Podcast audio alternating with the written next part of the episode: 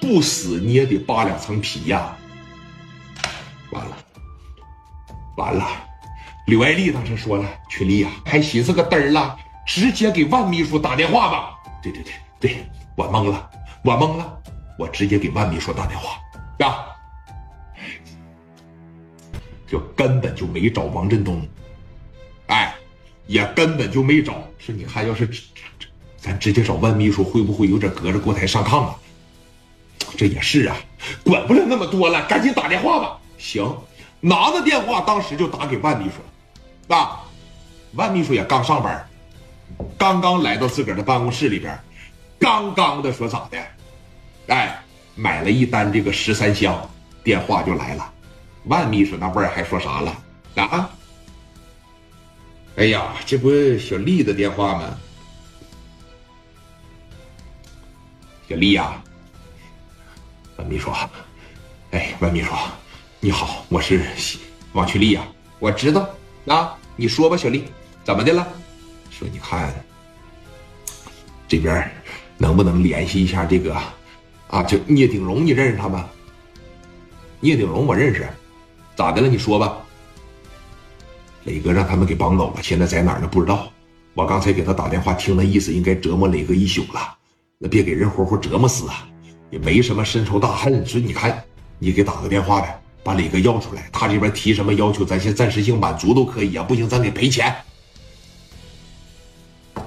哎呀，那聂鼎荣是做大生意的呀，怎么会跟你们过不去呢？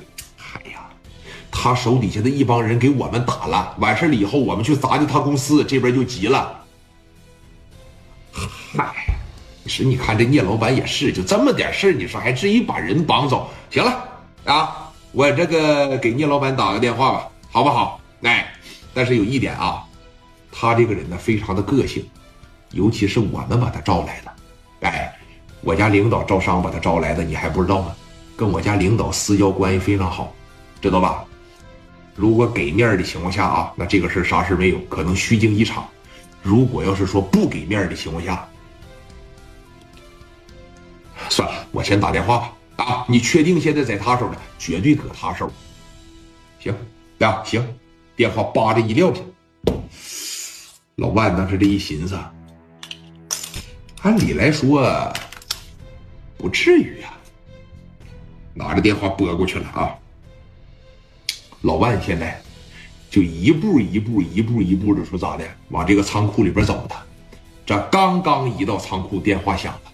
磊哥还在那挺着呢，真他有招，真抗揍啊！电话这边一响啊，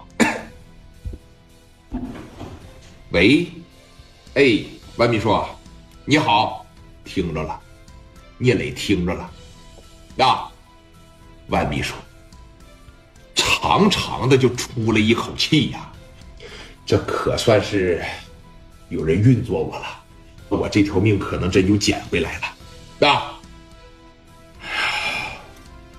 长出了一口气，但是接下来的话，咋的？让聂磊就倒吸了一口凉气，让聂磊当时啊，心就瞬间凉了多半截呀。万秘书啊，哎，怎么了？有事你说。哈哈哈聂老板呐，啊，说你看这，呃，是不是？给我小兄弟聂磊整走了呀！